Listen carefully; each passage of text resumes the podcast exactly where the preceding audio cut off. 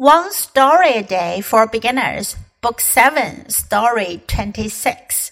The Big Tree, Part 1. There is a big tree in front of my house. It's a beautiful tree full of green leaves. The weather is dry and hot this summer. Every day, my mom asks me to drink a lot of water. One day, I asked my mom, does the tree need to drink water too? Mom said, Yes, of course. Every living thing needs water. Trees too.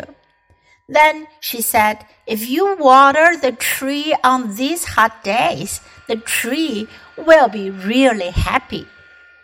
今天故事讲的是 The Big Tree 大树。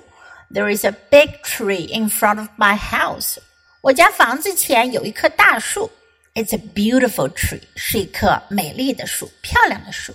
Full of green leaves，full of 充满满是，长满了绿色的叶子，枝叶很茂盛。The weather is dry and hot this summer。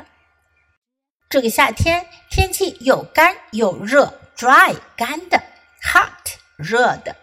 Every day, my mom asked me to drink a lot of water.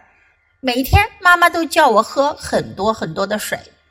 One day, I asked my mom.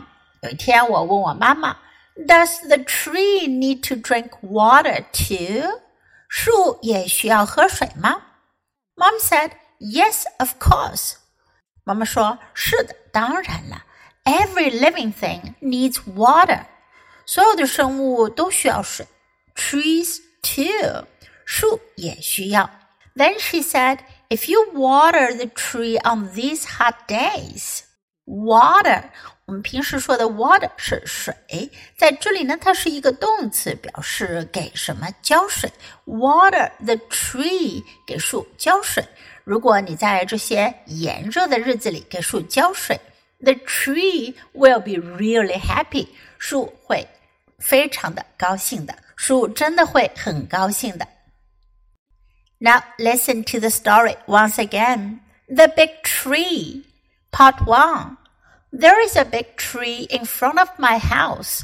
It's a beautiful tree full of green leaves. The weather is dry and hot this summer. Every day, my mom asked me to drink a lot of water. One day, I asked my mom, does the tree need to drink water too? Mom said, Yes, of course. Every living thing needs water, trees too. Then she said, If you water the tree on these hot days, the tree will be really happy.